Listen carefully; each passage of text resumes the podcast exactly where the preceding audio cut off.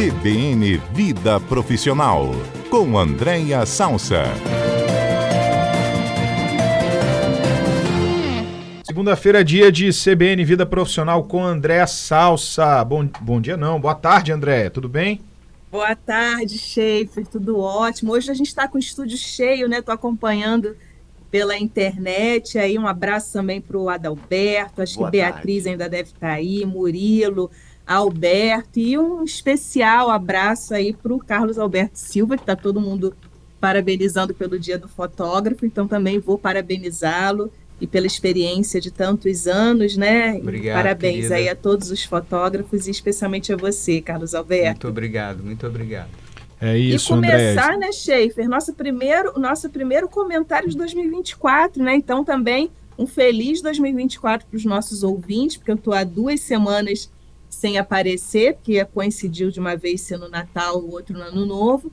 Então a gente está abrindo aí 2024, então quero também dar um feliz, né, desejar um feliz ano novo para todos os nossos ouvintes. É isso, para todos que estão ligados aqui em mais um ano de CBN Vida Profissional com Andréa Salsa, que hoje vai falar justamente sobre isso, né, André? Ano novo e metas, né? Um planejamento que tem que ser montado para esse novo ano.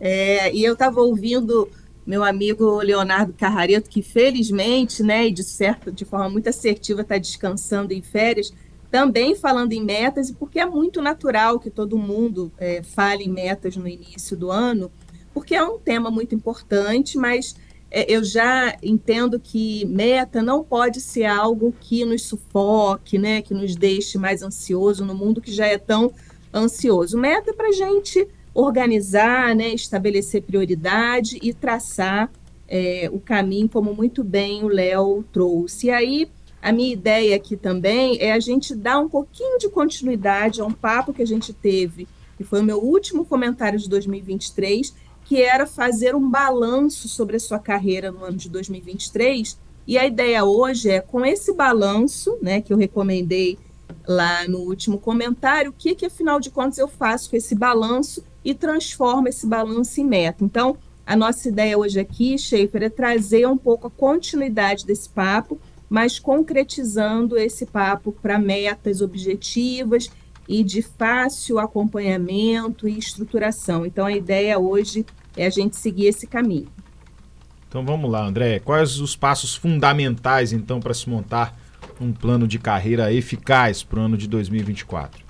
Legal. Vou só recapitular um pouquinho as perguntas do balanço, porque as perguntas do balanço é, nos levam para a estruturação da meta, que eram quatro, quatro grandes perguntas. Né? Naturalmente, não vou entrar nos detalhes e já convido os ouvintes que não é, tiveram oportunidade de ouvir, de capturar, e lá tem mais detalhes, mas aqui eu vou falar as quatro perguntas chaves, que é o que eu fiz em 2023, mas eu não deveria ter feito, Uhum. O que eu não fiz, mas deveria ter feito. O que eu fiz e devo continuar fazendo. E o que eu fiz, mas ainda tem espaço para fazer melhor. Essas quatro perguntas nos ajudam a estabelecer as prioridades e as metas de 2024. Por exemplo, na pergunta: o que eu fiz, mas não deveria ter feito? É super importante. Quando eu listo isso, né, eu recomendei escrever num caderninho, ou no computador, ou no bloquinho mesmo de anotações do celular, mas escrever e não ficar só no campo do mental, né? Ah, deixa eu pensar aqui o que que eu fiz e não deveria ter feito. Você pode até naturalmente fazer isso, mas no ato de escrever, ele te ajuda na estruturação e principalmente depois para estabelecer as prioridades. Então, nessa lista do que eu fiz, mas eu não deveria ter feito, é buscar entender por que, que eu fiz aquilo. E eu lembro que no nosso último comentário a gente trouxe alguns exemplos.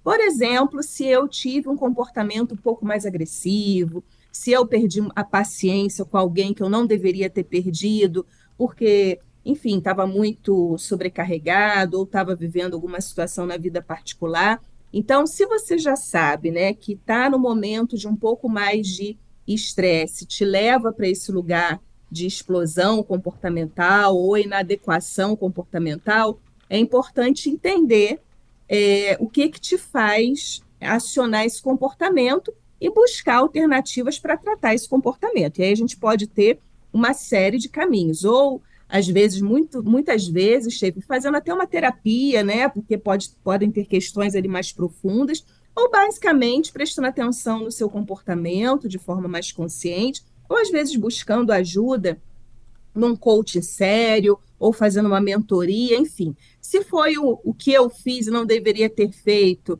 tem a ver com falta de preparo, então eu vou me preparar para não, em 2024, não de novo fazer alguma coisa que depois eu vou me arrepender de ter feito. Então, uhum. você faz essa listinha e coloca ali que se tiver algum desdobramento, ele pode entrar para a sua meta. Mas o que normalmente entra na meta, Schaefer, é a pergunta o que eu não fiz, mas deveria ter feito.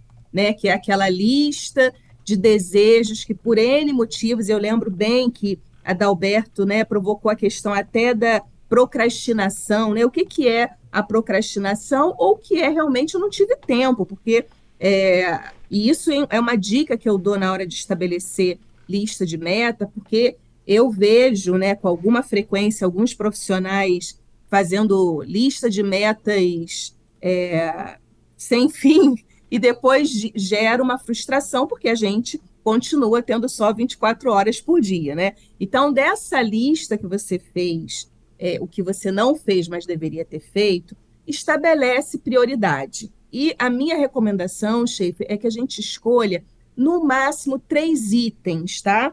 Porque na vida prática, se a gente coloca uma lista muito grande, inclusive essa é uma metodologia que eu uso com os meus mentorados. Ah, eu gostaria de colocar cinco metas. Não, vamos, vamos traçar duas, três, porque duas, três metas bem traçadas e realizadas, muitas vezes elas conseguem dar um upgrade na sua carreira muito grande. O ruim é a gente estabelecer uma lista de 10 e no final das contas a gente não conseguiu nem resolver uma porque a gente desdobrou a energia e uma série de metas. Então, estabelece essa lista, né? Escolhe no máximo três, é a minha recomendação. Claro que aqui é uma recomendação com base na minha experiência. E depois que eu escolhi essas três metas, eu tenho que fazer algumas perguntas objetivas, que é o que eu preciso fazer para conquistar isso? Parece uma bobagem, uma pergunta meio óbvia, mas ela nos ajuda a sair do campo da subjetividade. E aí eu quero trazer um exemplo para concretizar isso para os nossos ouvintes. Uhum. Vamos colocar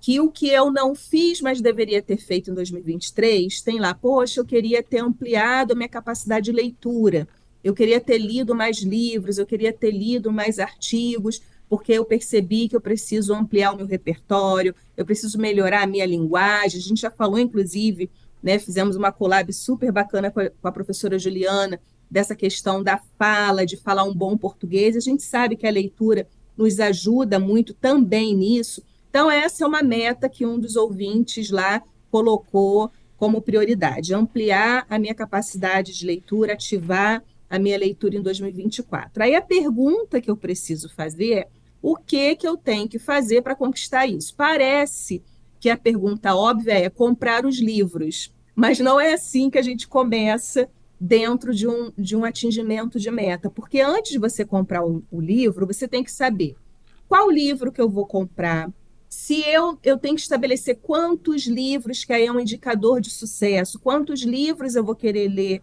ao longo de que prazo. Então, vai ser um prazo de seis meses, eu vou querer ler dois livros no prazo de seis meses, eu vou querer ler dois livros no prazo de um ano.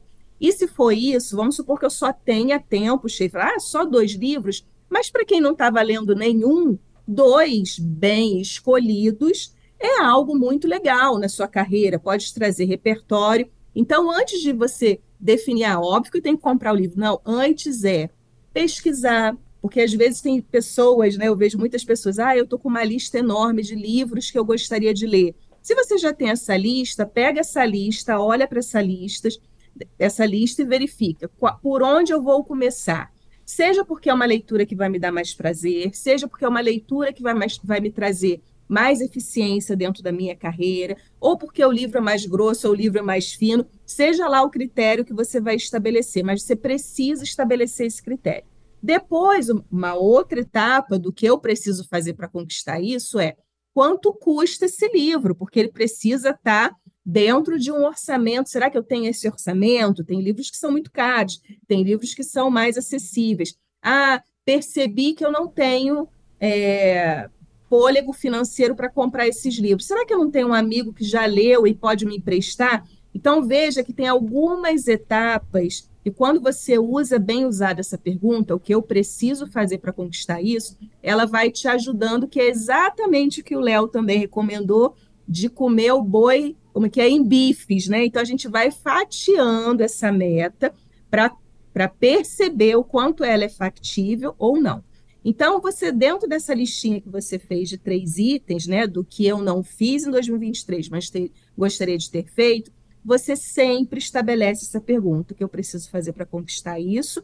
E gera um indicador de sucesso e gera um prazo, porque sem prazo é, eu também posso me perder né, nesse acompanhamento dessa meta. Então, normalmente, Schaefer, é dessa pergunta, da resposta dessa pergunta que vem as metas. Mas também tem a sequência, a pergunta na sequência que também gera metas, que é o que eu fiz e devo continuar fazendo. Uhum.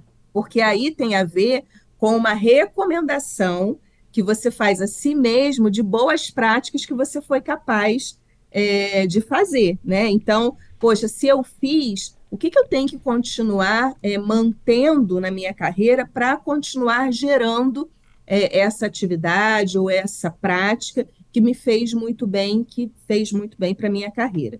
E, por último, né, o que eu não fiz, mas deveria.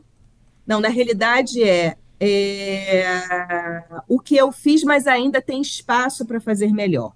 Então, é aquele que, de repente, você já começou, né, começou a fazer, mas tem um espaço. Por exemplo, eu comecei a fazer networking, que era uma coisa que eu já tinha como meta de me relacionar mais, sair para conversar com pessoas importantes para minha carreira.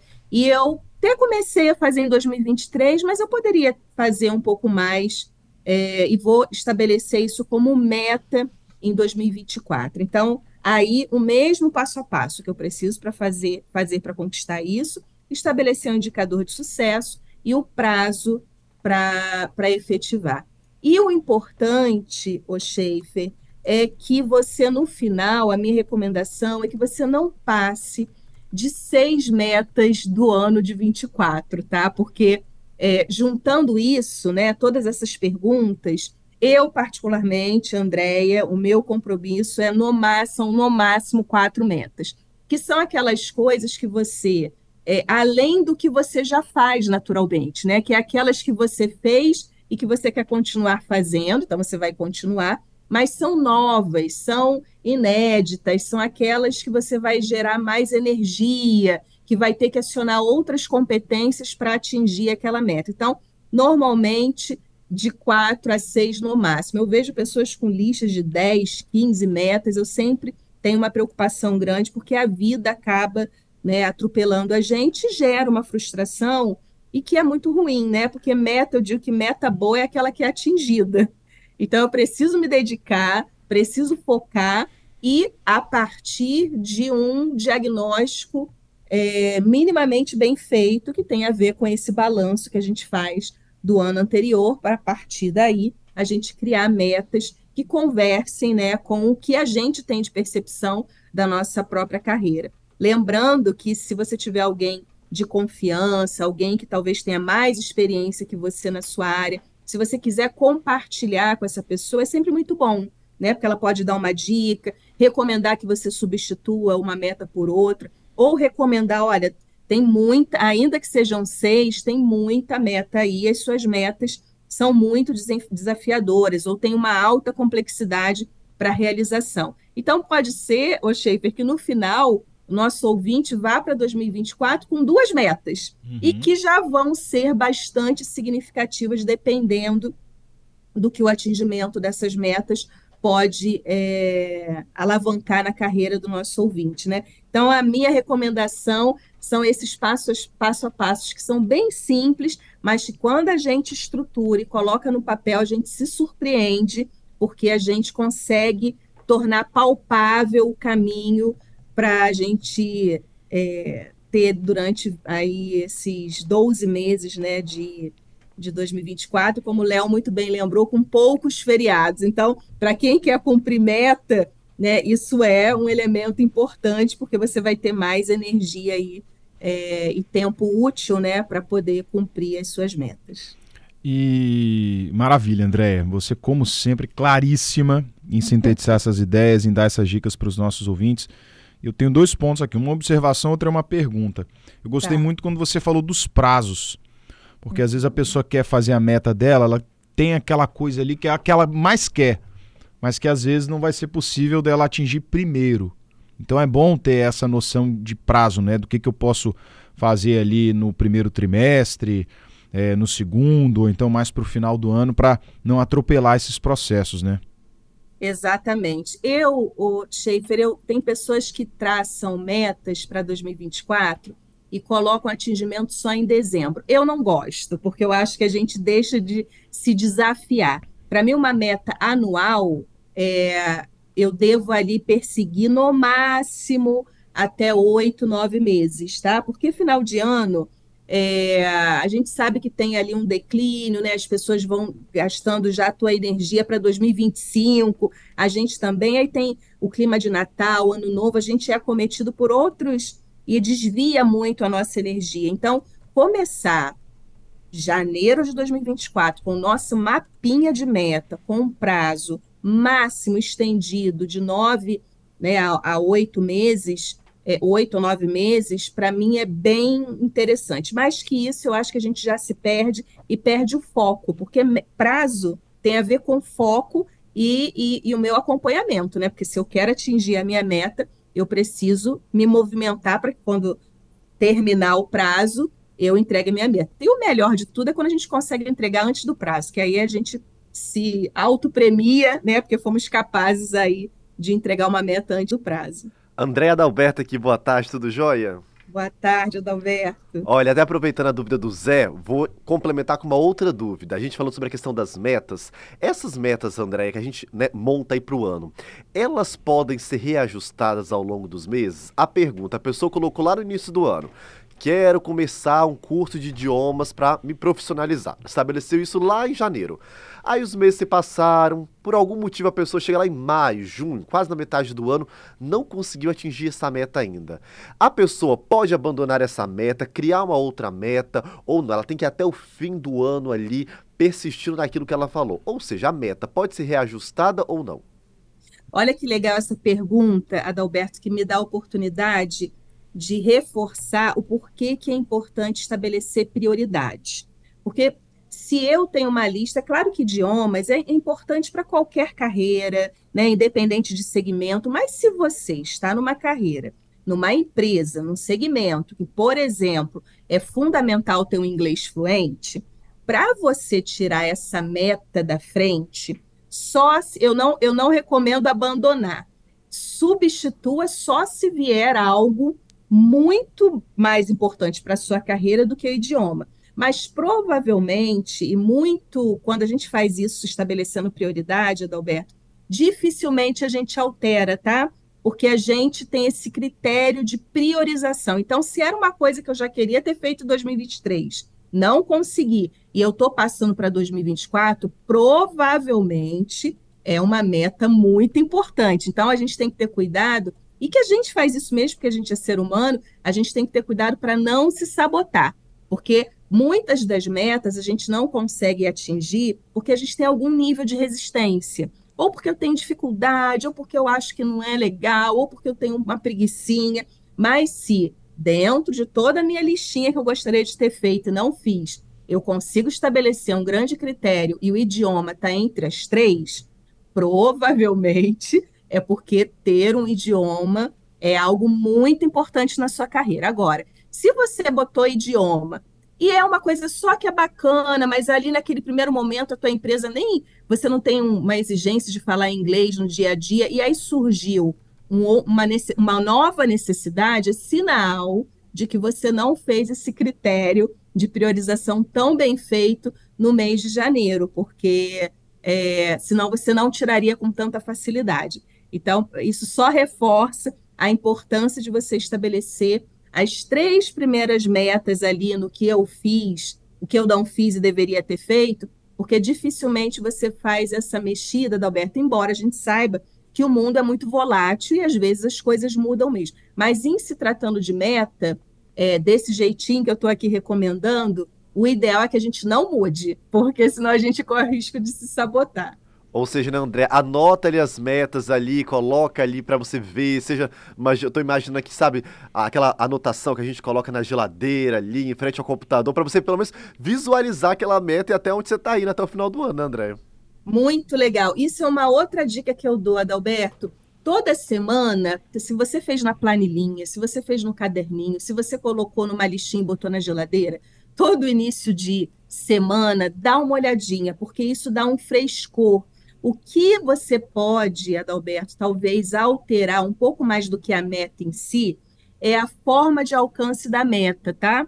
Porque vamos supor que você estabeleceu o que, eu preciso fazer para conseguir realizar isso. E aí vamos, né, nessa dica que eu dei, você colocou lá, eu quero fazer esse curso de inglês na no curso tal, é, porque eu já vi a mensalidade, eu vou fazer segunda, quarta e sexta, que se encaixa na minha rotina, e dá. Só que no meio do caminho, é, o nosso ouvinte ou você foi alocado numa, outro, numa outra atividade que não dá mais para segunda, quarta e sexta. Aí você vai ter que fazer terça, quinta e sábado. Então, essas pequenas alterações da forma, elas são mais possíveis de serem alteradas e provavelmente serão, porque, como eu disse, o mundo é volátil, mas a meta em si, ela está preservada, que é fazer o curso, né, o idioma, o inglês, o espanhol, enfim, seja o que você estabeleceu. Então, sempre no iníciozinho da semana, dá uma olhadinha, porque isso ajuda a dar um frescor e a, a, a reenergizar a gente para ter né, essa, esse foco para atingir a nossa meta. Andréia, rapidinho agora para a gente fechar, para não te segurar mais aqui, é, e em relação a mudar as metas e refazer, vamos pensar pelo lado bom. A pessoa foi lá, definiu duas metas para 2024. Ah, eu quero ter uma promoção no meu trabalho, então para isso eu vou aprimorar ali é, os meios de, de produção dos meus conteúdos no trabalho e eu quero começar um MBA no segundo semestre.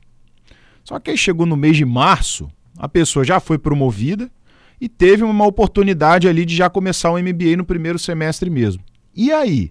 Ela se dá por satisfeita já com as metas cumpridas aí logo nesse início de ano ou já pode ser um pouco ousada e tentar traçar novas metas para o período que resta do ano? Sabe o que eu faria? É claro, Schaefer, que tudo que a gente faz aqui é muito recomendação, né? A gente respeita muito o estilo das pessoas, enfim, a forma de encarar a carreira. Mas com base na minha experiência, né, de tudo que eu vejo, sabe o que eu faria nesse teu exemplo? Eu faria uma, eu repactar, repactuaria a minha meta, mas dentro dessa mesma meta. Exemplo, se eu estabeleci como meta que eu seria promovida e eu fui. A minha nova meta é fazer a empresa é, ficar muito satisfeita com essa promoção que ela me deu. Então, me dedicar ao máximo, porque pensa que meta, eu tenho que ter energia para o atingimento da meta. Então, se eu já fui capaz de ser promovido bem antes do prazo, eu preciso me acolher nesse meu esforço, senão eu fico num, num, num, num, movimento que eu nunca celebro o fechamento. E eu digo que, inclusive, esse é um dos grandes equívocos de equipes, de lideranças que não se permitem celebrar o fechamento de uma coisa. Então, se você estabeleceu uma meta e atingiu, parabéns para você, curta esse momento e coloque uma meta dentro dessa própria meta que você estabeleceu. Fui promovido, agora eu serei, eu darei provas né, de que